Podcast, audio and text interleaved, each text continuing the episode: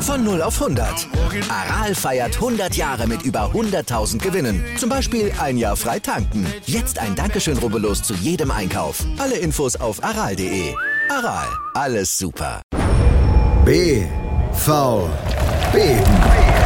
Euer BVB-Podcast. Voller echter Liebe. Mit Julius Eid und Christoph Albers. Auf meinsportpodcast.de. Herzlich willkommen bei BVB auf meinsportpodcast.de. Mein Name ist Julius Eid, mein Kollege heißt Christoph Albers und er ist tatsächlich auch anwesend. Was geht, Christoph? Moin Julius, na, oh, hörst du das? Hörst du das? Ich, ich, ich höre schon im Kopf die Champions League Melodie. Es geht wieder los. Die Rückrunde hat richtig begonnen. Ich bin, ich bin richtig heiß. Ich habe Bock auf das Spiel heute Abend. Ähm, und ich habe eigentlich auch sogar Lust, heute über das Spiel vom Wochenende zu sprechen. Soll ja doch auch manchmal vorkommen. Also ein wunderschöner Dienstagmorgen, wie ich finde.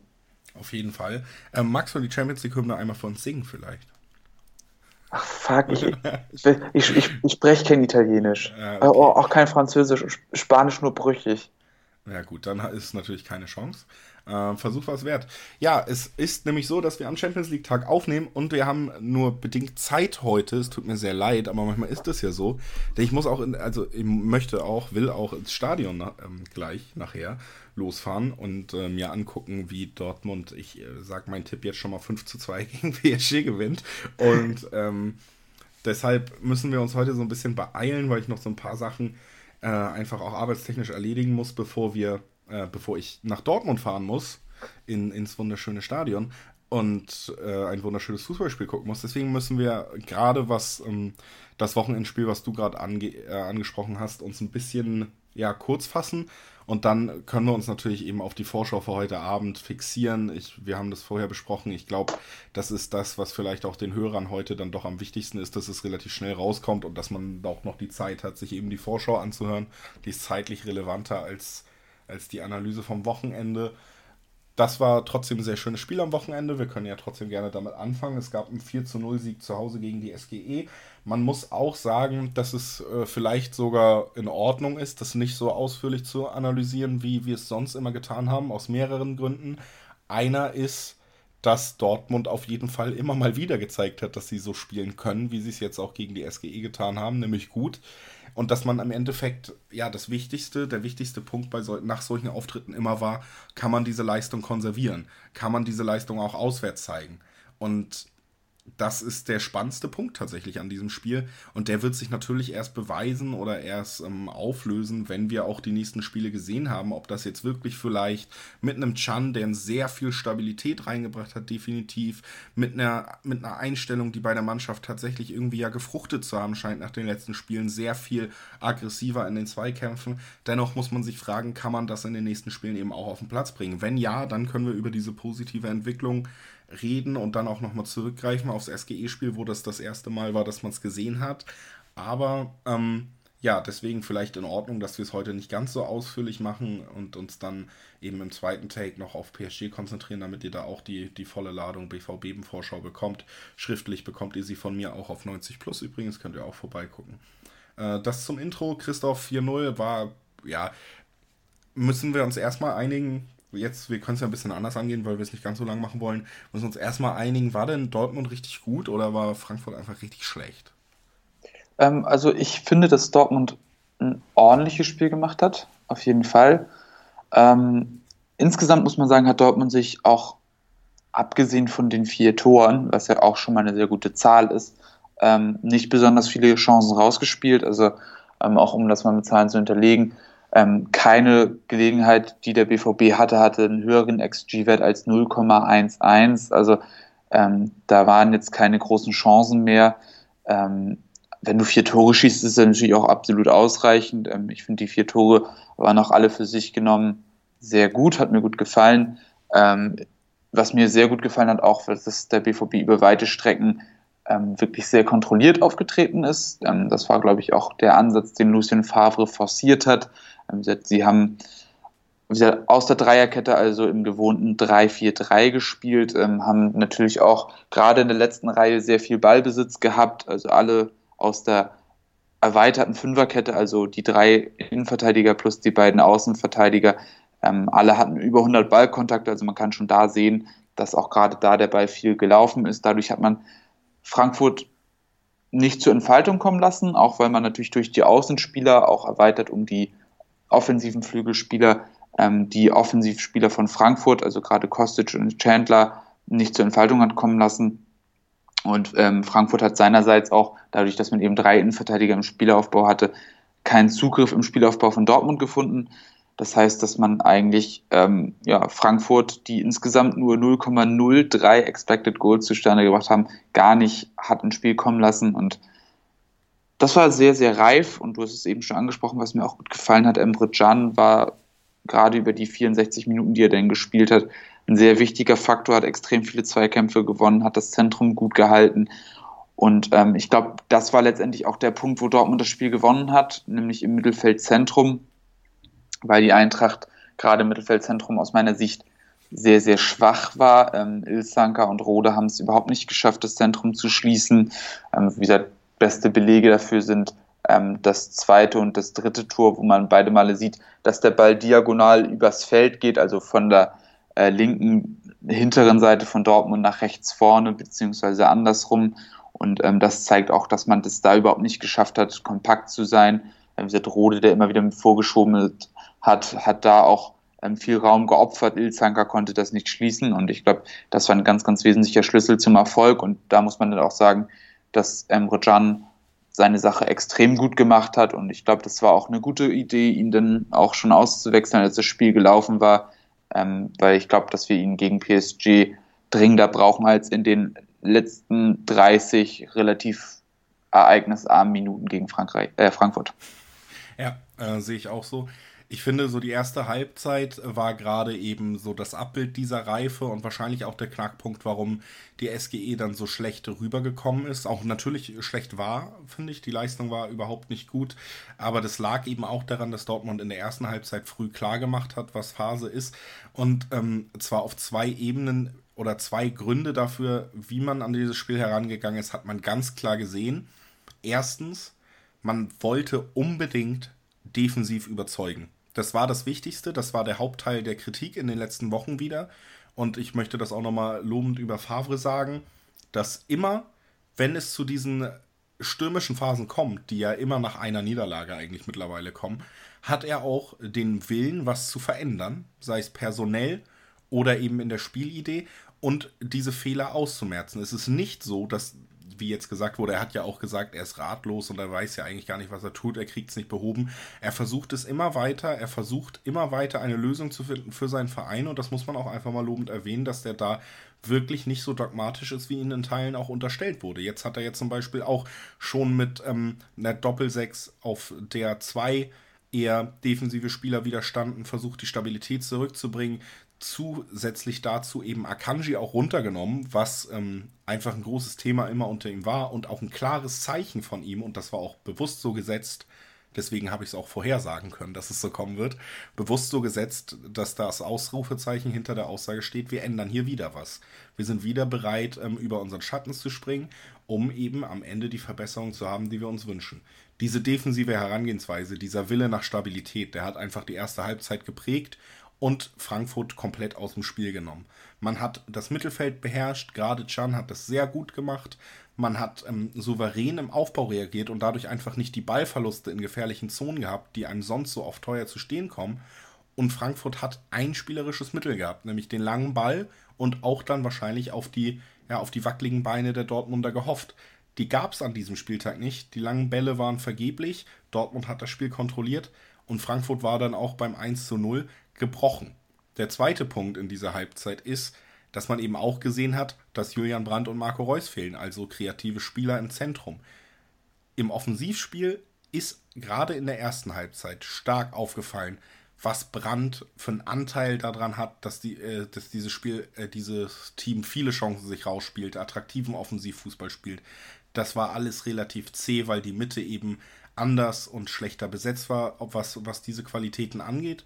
Und deswegen ist das 1 zu 0 in dieser Halbzeit von Piszczek auch relativ folgerichtig, dass es tatsächlich mal außerhalb des 16ers fällt, dass er da auch das natürlich sehr gut macht, aber im Endeffekt ist es auch so ein Tor, wo der Ball dann irgendwo genau in dieser Lücke durchrutscht, wo ich jetzt Piszczek, der nicht der klasse, äh, krasseste Torjäger ist, auch unterstellen würde, den macht er wahrscheinlich nicht immer so. Es war schon dieses klassische, klassische Dosenöffner-Tor, was man dann brauchte in dieser Halbzeit. Und ähm, das waren die beiden Punkte, die dann die erste Halbzeit so ein bisschen dominiert haben und auch erklären, wieso das Spiel genau so abgelaufen ist, wie es abgelaufen ist. In der zweiten Halbzeit, wie gesagt, Frankfurt war überfordert mit der, mit der Souveränität Dortmunds, hat, glaube ich, schnell auch im Zusammenspiel mit dem Publikum dann noch gemerkt, dass hier heute nichts zu holen sein wird. Und dann hat man sich seinem Schicksal ergeben und die Tore 2, 3, 4, die dann alle in Halbzeit 2 fallen, die sind dann auch so ein bisschen, ja, Folge davon, dass Frankfurt ähm, nicht gut war. Also auf die Frage hin, war Dortmund so gut oder Frankfurt so schlecht, würde ich sagen, das kann man fast in Halbzeiten unterteilen. Ähm, ja, denke ich, denke ich, ist ein guter Ansatz. Ähm, wo ich anschließen wollen würde, ist der Punkt, den du mit Julian Brandt angeschlossen hast. Ähm, und da konnte man, finde ich, ganz gut sehen, ähm, dass Rafa Guerrero das dann durchaus übernehmen konnte. Ähm, gerade vom, vom 3 zu 0 der Lauf war ja so ein, so ein typisches Element, was Brandt, finde ich, sehr auszeichnet, dass er eben durch ein Dribbling im Zentrum eine enge Situation auflöst und dahinter sehr, sehr große Räume vorfindet, die er den anspielen kann. Und ähm, ich finde, Rafa hat das ein ums andere Mal sehr gut gemacht, ähm, hat genau diese Wege ins Zentrum gesucht und hat der Mannschaft damit sehr, sehr gut getan. Aber ähm, du hast absolut recht damit, wenn du sagst, dass das genau das ist, was Julian Brandt auszeichnet und was in diesem Spiel gerade in der ersten Halbzeit über weite Strecken gefehlt hat. Ähm, gerade da auch als Frankfurt noch die Kompaktheit gehalten hat. In der zweiten Hälfte war das ja auch nicht mehr der Fall. Ähm, bei Frankfurt muss man dann wiederum sagen, ähm, ihr System hat, hat so nicht funktioniert, natürlich auch, weil sie irgendwann hinten lagen, ähm, weil sie aus, aus dem Rückstand natürlich gezwungen waren, eigentlich selbst offensiv tätig zu werden, ähm, eine massierte Abwehr aus den Angeln zu heben. Und mit der Aufstellung, die sie so auf dem Platz hatten, ähm, konnte das einfach nicht funktionieren. Grundsätzlich, das haben wir auch schon vor dem Spiel angesprochen, ähm, dieses System mit vier Innenverteidigern hinten und Ilzanka als sehr defensiven Sechser, dazu Rode eher ein Arbeiter. Das ist eher dazu gemacht, dass man hart arbeitet, kontert und das Ganze über Intensität regelt und weniger über Kreativität. Ähm, äh, Hütte hat es versucht, durch So noch so ein bisschen zu korrigieren. Ähm, natürlich ein bisschen, äh, wie der Engländer sagt, too little, too late. Ähm, damit konnte man nichts mehr ändern. Aber so reicht es eben in der Bundesliga auch nicht, wenn du niemanden hast, der eine Situation spielerisch auflösen kann, der einen gescheiten Pass auch im letzten Drittel spielen kann, der überhaupt mal in der Lage ist, ähm, einen Pass ins letzte Drittel oder in den Strafraum zu spielen. Ähm, und ja, immer nur blind Flanken reinzuschlagen, ist dann einfach auch nicht die Lösung. Ähm, ich finde, das war klar erkenntlich. Klar erkenntlich war auch, dass zum Beispiel Spieler wie Timothy Chandler, wenn die Räume eng werden, einfach die spielerische Klasse gänzlich abgeht. Und da merkt man dann einfach, dass ja, Gegner wie Augsburg denn doch ein anderes Kaliber sind. Ähm, deshalb muss man auch sicherlich eine große Kritik an Eintracht Frankfurt richten, die das, die das überhaupt nicht gut gemacht haben und die aus meiner Sicht auch eine sehr schwache Mentalität gezeigt haben, ähm, wenn wir das Wort mal in den Mund nehmen wollen in diesem Podcast, weil man eben gerade in der zweiten Halbzeit einfach nichts mehr entgegenzusetzen hatte. Ähm, die beiden Tore in der, ich glaube, 49. und 54. Minute waren natürlich auch sehr bitter. Das war ein Doppelschlag, der ihnen das Genick gebrochen hat. Danach kamen sie überhaupt nicht mehr wieder ins Spiel. Aber wenn man ehrlich ist, und das hast du eben ja auch schon gesagt, auch schon nach dem 1-0 war die Reaktion eigentlich mehr oder weniger verheerend. Man hat überhaupt keinen Weg zurück ins Spiel gefunden. Und ich glaube, ähm, dieser Sieg war im Grunde zu keinem Zeitpunkt in diesem Spiel in irgendeiner Form gefährdet. Und ich glaube, dass dieses Spiel auch, auch nur sehr schwer als Gradmesser für irgendwelche zukünftigen Aufgaben herhalten kann, ähm, weil man natürlich auch noch sagen muss, es war ein Heimspiel, Frankfurt ist auswärts extrem schwach und da kam einfach viel zusammen, was zu diesem Ergebnis geführt hat, ohne dass wir jetzt hier von einem glänzenden Auftritt der Borussia sprechen müssen. Ja.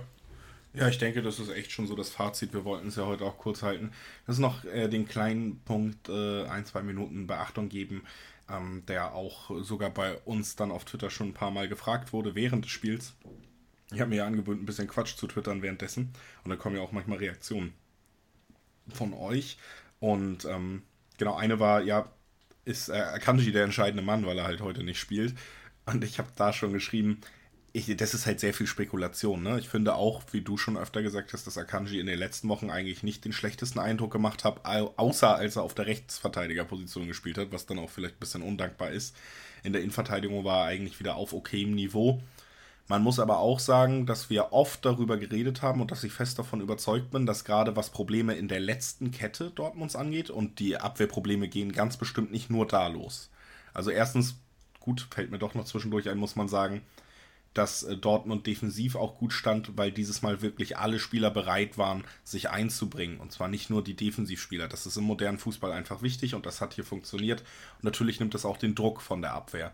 Zweiter Punkt ist aber, dass wenn wirklich Fehler aus der letzten Kette nur resultieren, dann ist es extrem oft bei Dortmund so gewesen, dass es Abstimmungsprobleme waren zwischen Verteidigern. Und an diesen war Akanji immer mit beteiligt. Ich habe auch letztes Mal schon gesagt, ich glaube zum Beispiel Hummels ist ein Spieler, neben dem spielt man nicht unbedingt gerne. Außer man kennt ihn sehr gut oder kann sehr gut antizipieren, was er macht. Weil er nicht so stetig ist in seinem Rausrückverhalten. Weil er mal rausrücken will und aggressiv verteidigen will, wenn man selber die Ansage hat, es vielleicht nicht zu tun. Ähm, ich glaube, dass Akanjis Rausnahme deswegen gut getan hat, jetzt auch in der Viererkette oder Fünferkette, Entschuldigung, ähm, weil die Abstimmung auch besser funktioniert hat. Und es kann ja einfach sein, dass manche Spielertypen besser harmonieren. Oder dass ein Piszczek und ein Hummels einfach ein besseres Verständnis haben. Die kennen sich ja auch viel, viel länger. Und das hat man schon gemerkt. Und dass da einfach auch durch, durch diese Herausnahme eine gewisse Selbstverständnis wieder hinzugekommen ist, eine gewisse Souveränität. Ich glaube nicht, dass Akanji unbedingt ein schlechtes Spiel gemacht hätte. Ich möchte ihn hier auch nicht völlig von, vor die Bahn schubsen oder so, aber ich bin schon der Überzeugung, dass diese Ausrichtung im Moment dann halt mehr Sinn macht, weil sie einfach mehr Souveränität ausgestrahlt hat. Und das ist ja der große Knackpunkt bei Dortmund ganz oft gewesen, dass man dem Gegner nie das Gefühl geben konnte, hey, wir haben keine Angst, hier passiert nichts mehr, wenn man mit einem Tor geführt hat. Das ist vielleicht äh, im Moment einfach bei einem Akanji, der das nicht ausstrahlt, der Punkt, warum man sagen sollte, ja, aber halt den Jungen vielleicht doch nochmal ein bisschen draußen. Ähm, ja, ich muss sagen, ich glaube, das war insofern ein ganz kluger Schachzug, als dass auch ein bisschen mehr Ruhe ins Umfeld reingekommen ist. Ich glaube, sonst wäre beim ersten Fehlpass von Akanji auch gleich wieder das Rauen losgegangen. Ich glaube, das ist ein Punkt. Ansonsten denke ich, dass gegen diese Frankfurter Mannschaft mit der Ausrichtung und mit der Ausrichtung der Borussia ähm, Akanji auch einen guten Job gemacht hätte. Ich glaube, hätte ähnlich werden können wie gegen Union. Ähm, wenn Akanji auch gerade in der Dreierkette wenig Druck bekommt, ähm, dann ist er auch sehr ordentlich im Spielaufbau, sehr umsichtig in seinem Stellungsspiel. Ähm, er ist ja auch an sich technisch nicht unsauber, er ist, er ist nicht super langsam, er ist nicht super schlecht im Stellungsspiel. Ähm, und wir haben gegen eine Mannschaft gespielt, die im Prinzip keine Gefahr ausgestrahlt hat. Also ähm, ich sehe ich sehe tatsächlich da keinen großen Punkt da drin, jetzt zu sagen, Akanji hin oder her. Ähm, das hat das Spiel für mich nicht hergegeben. Was ich allerdings sagen muss, wenn wir über die Defensivbewegung sprechen, Azar war für mich ein sehr, sehr wichtiger Faktor. Jedes Mal, wenn ich denke, oder jedes Mal, wenn ich ihn sehe, muss ich denken, dass Azar unfassbar viel arbeitet, dass der sich so aufopfert für diese Mannschaft, dass der sehr intelligent defensiv arbeitet, gute Wege macht. Ähm, ich finde, das gehört an der Stelle auch mal gelobt, ähm, weil Azar das ja gerade in den letzten Wochen auch nicht so leicht hatte, aber ähm, ich mag diesen Spielertypen sehr und der hat sich, der hat sich auch ein Lob verdient, auch wenn er offensiv nicht den glücklichsten aller Tage erwischt hat. Ja, das stimmt. Äh aber ist auf jeden Fall auch ein Spieler, der mir immer gut gefällt mit seiner Moral und der Arbeitseinstellung, die er da an den Tag legt. Ist ja auch nicht so, dass man ihn unbedingt genau für diese Rolle auf dem Zettel hatte, aber man merkt wirklich, der ist ähm, auch in seiner Einschätzung hat er den nächsten Schritt gemacht zu dem nächstgrößeren Verein und ist bereit, sich da jetzt auch wirklich reinzuwerfen. Und solche Spieler fehlen ja manchmal auch.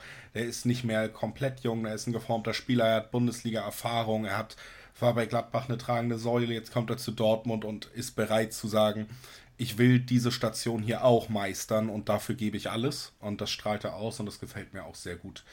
Ähm, wir geben auch alles und zwar gleich euch die Vorschau auf PSG. Das war nämlich unsere kleine Besprechung heute von BVB 4 gegen SGE 0. Ja, äh, hören wir uns gleich wieder, ne, Chrissy? Ja, bis gleich. Machst du noch? Bleibst du noch da? Ja. Ja, ich bleib noch da. Oh, super.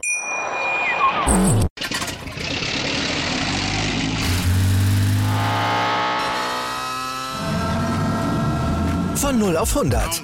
Aral feiert 100 Jahre mit über 100.000 Gewinnen. Zum Beispiel ein Jahr frei tanken. Jetzt ein Dankeschön, rubbellos zu jedem Einkauf. Alle Infos auf aral.de. Aral, alles super. Die aktuellsten Themen aus der Welt des Sports. Auf meinsportpodcast.de. 90 Plus On Air, der Podcast rund um den internationalen Fußball mit Marius Merck und Chris McCarthy. Da herrscht ein enormer Druck, da werden Unsummen investiert, um den Erfolg regelrecht zu erzwingen. Jeden Monat neu auf meinsportpodcast.de. Äh, ja, sind wir wieder da, ne? Wir sind wieder da. Wo sollen wir auch hin? Ne? Ja, also, das, das stimmt natürlich. Was, was hat man sonst im Leben außer BVB? Ähm, auch guter Claim. Sollten wir vielleicht mal im Hinterkopf behalten. Was hat man sonst im Leben außer BVB? Ja, ja, finde ich schon ganz gut. Äh, also, wie auch immer, ähm, bevor wir hier in Business Talk äh, abgleiten, lass uns jetzt endlich auf das Spiel heute Abend gucken. Ich habe schon gesagt, ich bin im Stadion. Ich freue mich sehr, weil vieles ähm, spricht zumindest auf den ersten Blick für ein Spektakel. Ich muss da gleich mal die Erwartung ein bisschen dämpfen, weil ich habe so ein leichtes Gefühl, was auch PSG angeht. Äh, wir haben uns hier natürlich auch rausgeschrieben, wie spielen sie oft und das ist das 4-2-2-2 und ich glaube, das wird nicht passieren. Ähm, sie werden ein bisschen weniger offensiv an das Spiel herangehen, als man vielleicht erwartet, weil sie es, ja, Tuchel weiß auch, sein Job hängt vom Weiterkommen in der Champions League ab im Endeffekt bei Paris. Paris muss und will diese Champions League seit Jahren gewinnen und man wird sich nicht durch Blauäugigkeit irgendwie das versuchen hier ähm, zu verspielen. Man wird hundertprozentig pragmatisch sagen, uns ist alles scheißegal, wir wollen das Auswärtstor und wir wollen am besten gewinnen.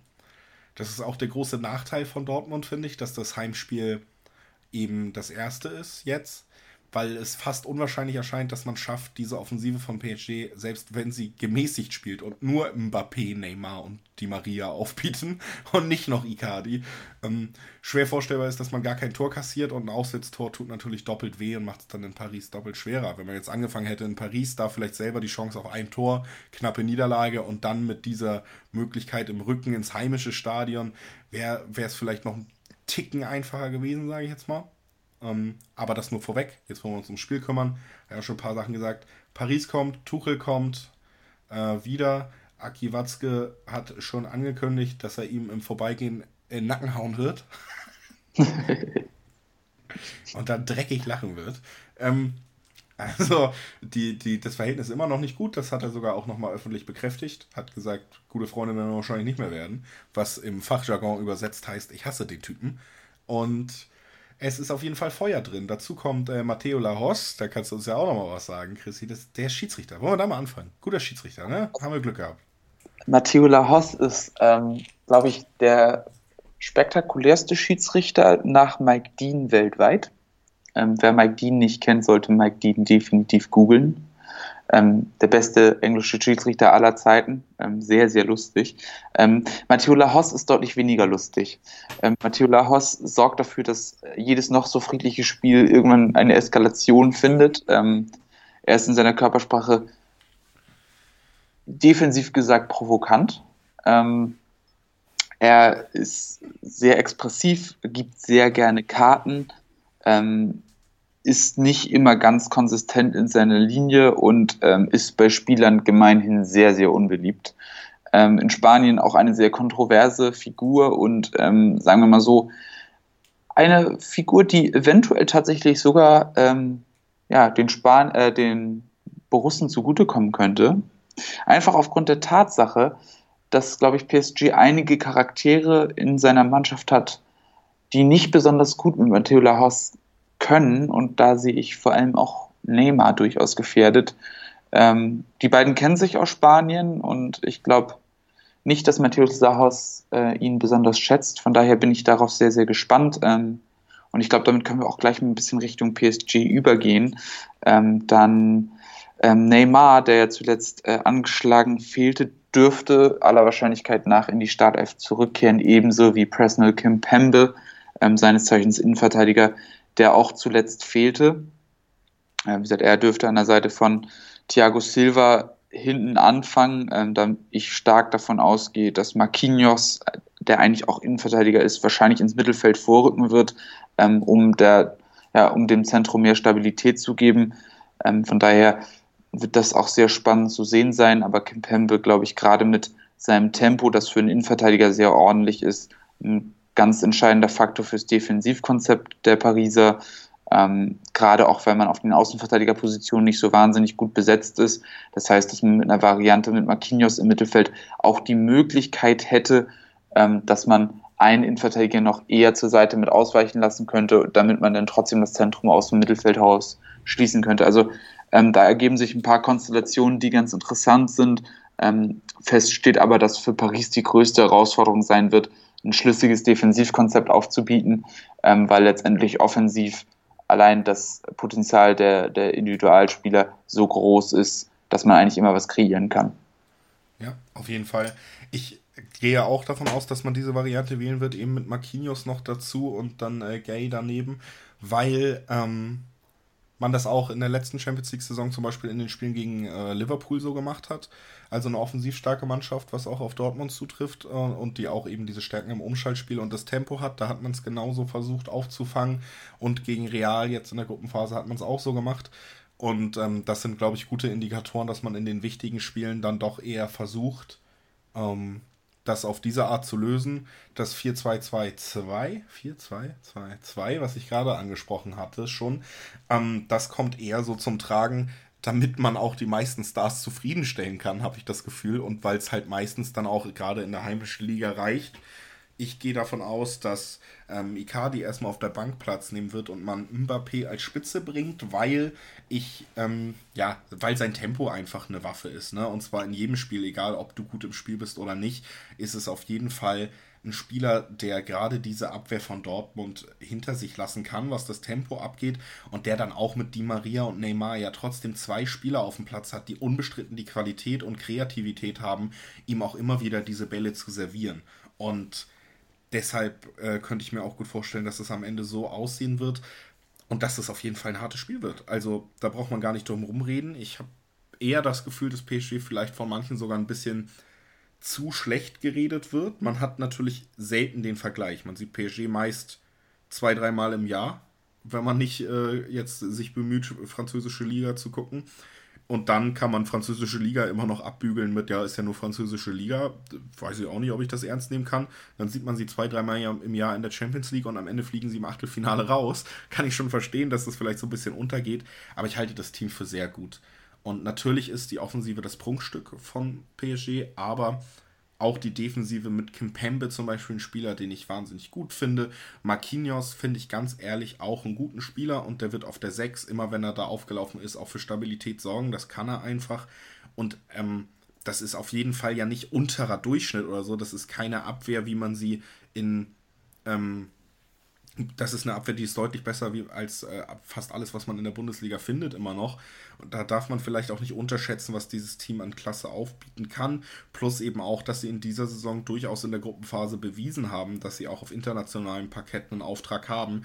Da ja nur eine Unentschieden und fünf Siege, 16 Punkte, 17 Tore und nur zwei kassierte beim Unentschieden gegen Real eben, sonst auch überhaupt kein Gegentor. Also das spricht ja auch nochmal für die Defensive dann mit auch gerade das Hinspiel gegen Real 3 zu 0 gewonnen. Sie deklassiert da eigentlich über weite Strecken. Deswegen, ich glaube, da kommt ein richtig gutes Team auf uns zu. Ich glaube aber, es gibt kein Team auf der Welt, was sich zu 100% sicher sein kann, dass sie in Dortmund gewinnen werden gegen diese Dortmunder Mannschaft. Natürlich braucht es einen besonderen Abend, aber dieses Stadion hat gezeigt, dass es besondere Abende produzieren kann und dieses Team hat gezeigt, dass es besondere Abende liefern kann. Und ich glaube, ich habe, ich habe diese große Hoffnung und so vieles liegt bereit. Dann noch die Rückkehr des eher verhassten Trainers, dann Schiedsrichter, der das Spiel natürlich auch hitziger leiten wird. Ich habe das Gefühl, dass das ein ganz besonderer Abend werden könnte. Deswegen freue ich mich auch sehr, dass ich im Stadion bin. Ähm, da liegt vieles für bereit und an diesen besonderen Abenden kann man PSG genauso wehtun, wie man sogar, und jetzt nehme ich mich richtig weit aus dem Fenster, vielleicht sogar Liverpool wehtun könnte. Also da ist einfach viel drin. Dortmund ist nicht chancenlos. Und äh, das wird auch daran liegen, dass man wieder ohne Akanji aufläuft. Ähm, um mal die Überleitung zu schaffen. Den Rest, ich habe schon wieder so lange geredet, mach du erstmal, komm. Ja, also ich schließe erstmal an bei den Chancen von Dortmund. Und ähm, ich glaube, da kommen wir dann auch mal auf, auf PSGs Schwächen zurück. Ähm, ich rechne wie du damit, dass sie im, im 4-3-3 spielen Äh, mit Verratti, Marquinhos und Gay im Zentrum, um da ein bisschen kompakter zu stehen. Ähm, das eröffnet ihnen auch die Möglichkeiten, auf das womöglich wieder aufzubietende 3-4-3 ähm, der Dortmunder zu reagieren. Das heißt, mit der Dreierstürmerei wäre man in der Möglichkeit, ähm, die Innenverteidiger anzulaufen, dass man, dass man sie da zum unkontrollierteren Spielaufbau zwingt. Ähm, Bernat und Meunier könnten eigentlich im Prinzip die Flügelspieler direkt zustellen und Marquinhos, der ein bisschen tiefer rückt, ähm, könnte den beiden Innenverteidigern theoretisch dabei helfen, auch den drei offensiven Dortmundern etwas besser zu begegnen. Also man hätte taktische Möglichkeiten damit, auf die Dortmunder, ähm, ja, auf die Dortmunder Formation zu reagieren. Ähm, ich glaube auch, dass das Mittel, das Mittel der Wahl sein wird.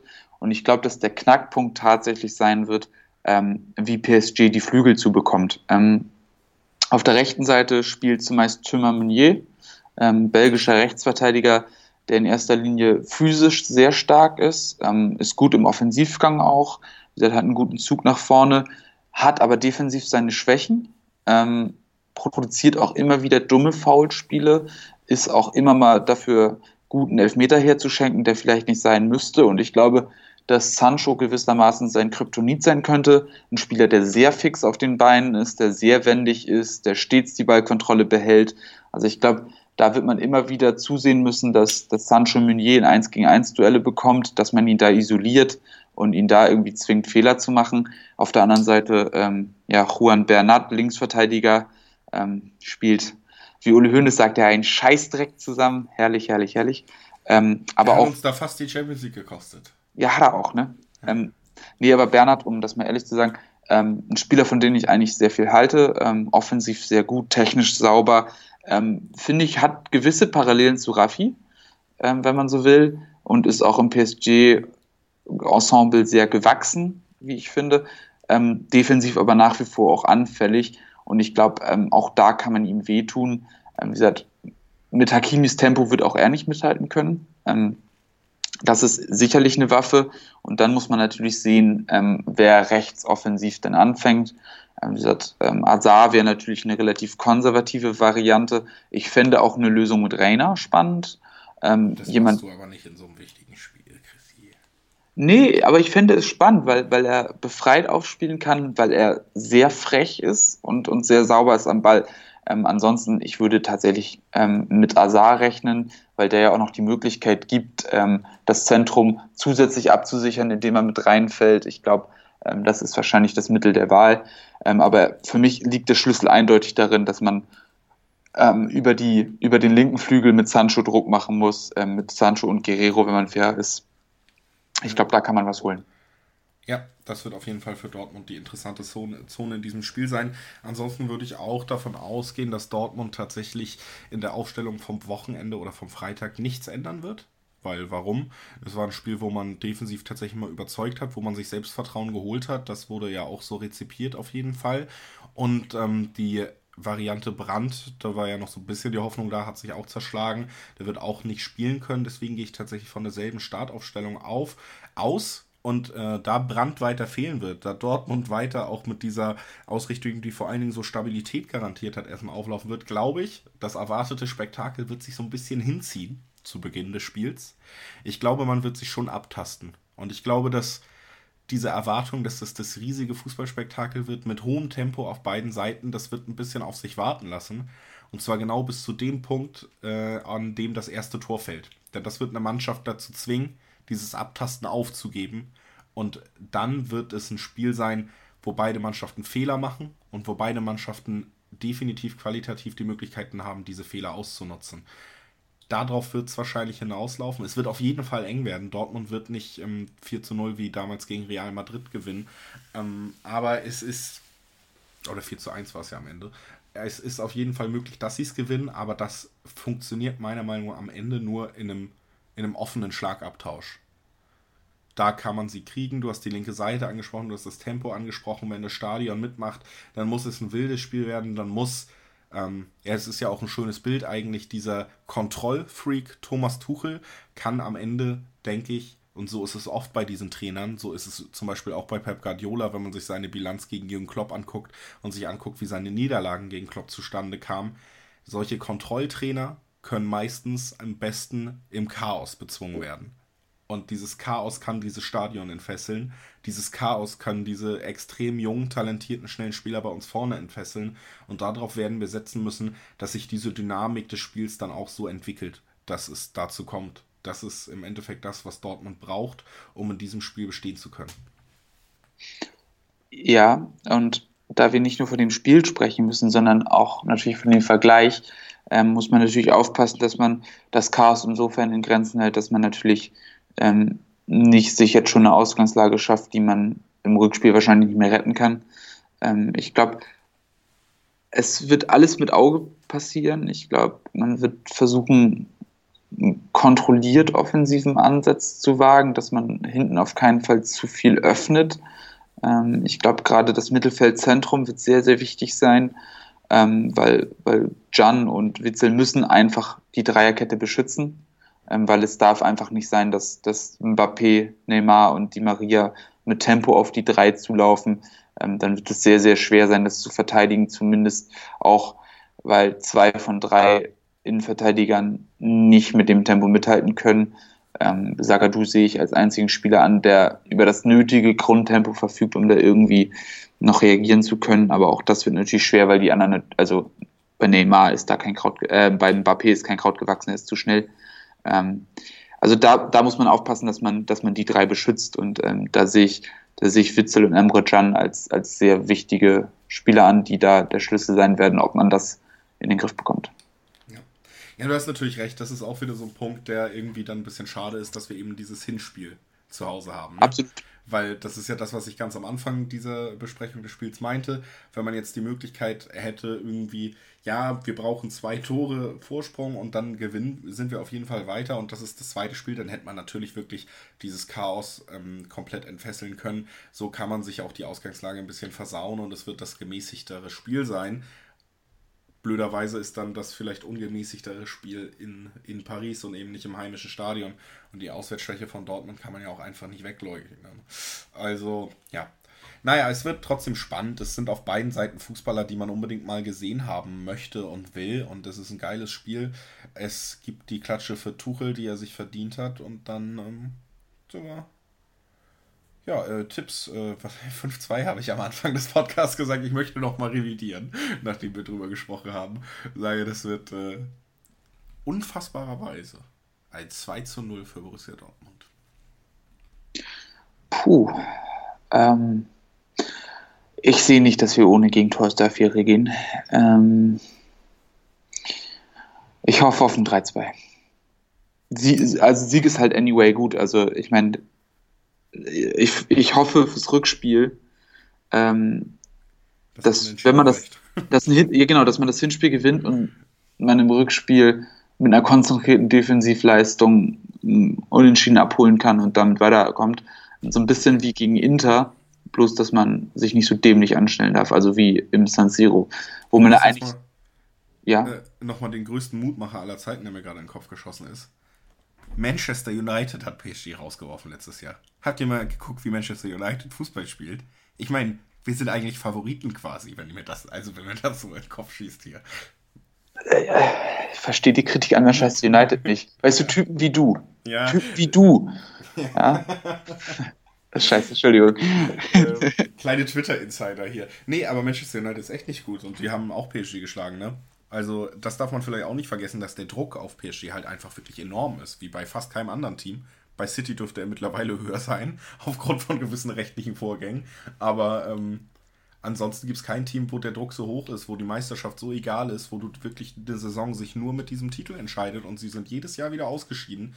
Ähm, das steckt natürlich auch in den Köpfen. Deswegen ja, es bleibt spannend. 3-2 sagst du, halte ich für auch gar nicht so unrealistisch übrigens. Ich sag 2 zu 0 und äh, tipp mal gegen den Strich, weil ich glaube, ich habe keine Ahnung. Und wenn ich das tippe, was ich wirklich denke, dann klappt es nicht. Also tippe ich mal was komplett anderes. Ihr habt alle Ahnung, weil ihr habt BVB gehört. Danke dafür. Christoph verabschiedet sich jetzt kurz von euch, finde ich. Christoph, sag doch mal Tschüss. Und ich gehe schon mal äh, mir mein Trikot anziehen. Wir sehen uns im, im Stadion. Äh, oder nicht. Oder wir hören uns hier wieder. Wie auch immer. Cooles Ende. BVB eben. Ciao. Ich habe mich natürlich schockverliebt, weil die war wirklich ganz, ganz klein. So begann die Mensch-Hund-Beziehung zwischen Christina und Tierschutzhund Frieda. Und wie es danach, nach dem ersten Moment der Verliebtheit, so weiterging und welche Klippen es danach zu umschiffen galt, das hört ihr in der neuen Ausgabe von Iswas Dog, dem Podcast für harmonische Mensch-Hund-Beziehungen. Iswas Dog mit Malte Asmus. Überall, wo es Podcasts gibt. B V Beben. Euer BVB-Podcast. Voller echter Liebe. Mit Julius Eid und Christoph Albers. Auf meinsportpodcast.de. Der Füchsle Talk. Die Analyse. Aus meiner Sicht ist dieses Experiment gescheitert. Die Vorschau. Ich mache mir meine Welt, wie sie mir gefällt. Kann Pippi Langstrumpf singen, aber nicht die Fußball-Bundesliga. Der prüfende Blick. Die Stimmung ist super. Alles zum SC Freiburg mit Michael. Der Füchsle Talk auf meinsportpodcast.de.